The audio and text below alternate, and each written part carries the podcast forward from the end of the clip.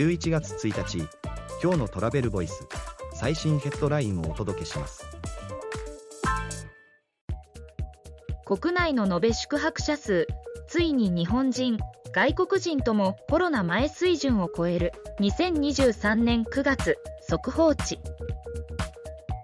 2023年9月第1次速報の延べ宿泊者数は前年同月比10.4%増の5093万人泊で2019年比同月比では3.1%増日本人外国人とともコロナ前の水準を超えた客室稼働率は57.5%。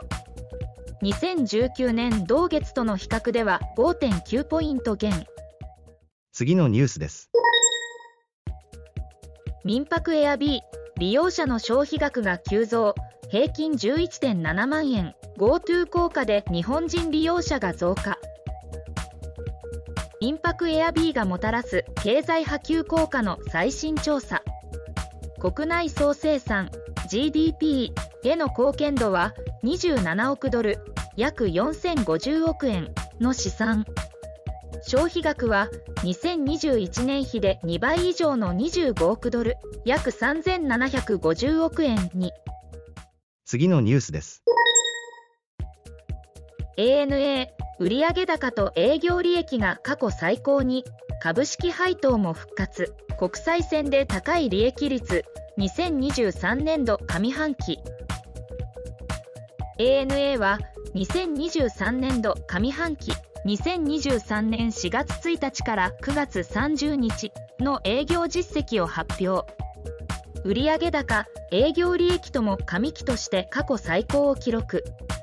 通期業績予測据え置くものの5期ぶりに1株当たり30円で復配することを明らかに。次のニュースです。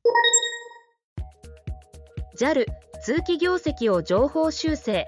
増配も国際線が回復基調基礎想定を上回る2023年度上半期。JAL グループは2024年3月期第2四半期の連結業績を発表。売上収益エビット純利益はすべて2019年度同期を上回った。通期連結業績予想を情報修正したほか年間配当金予想額を1株当たり40円から60円に増配する。次のニュースです。マイス活用できる歴史的建造物など情報集約サイトが登場。保有者と主催者を仲介。ユニークベニュー支援へバリューマネジメントが日本各地のマイス誘致開催におけるユニークベニューの情報発信サイトユニークベニューオブジャパンをプレオープン。記事の詳細はトラベルボイス .jp で。ではまた明日。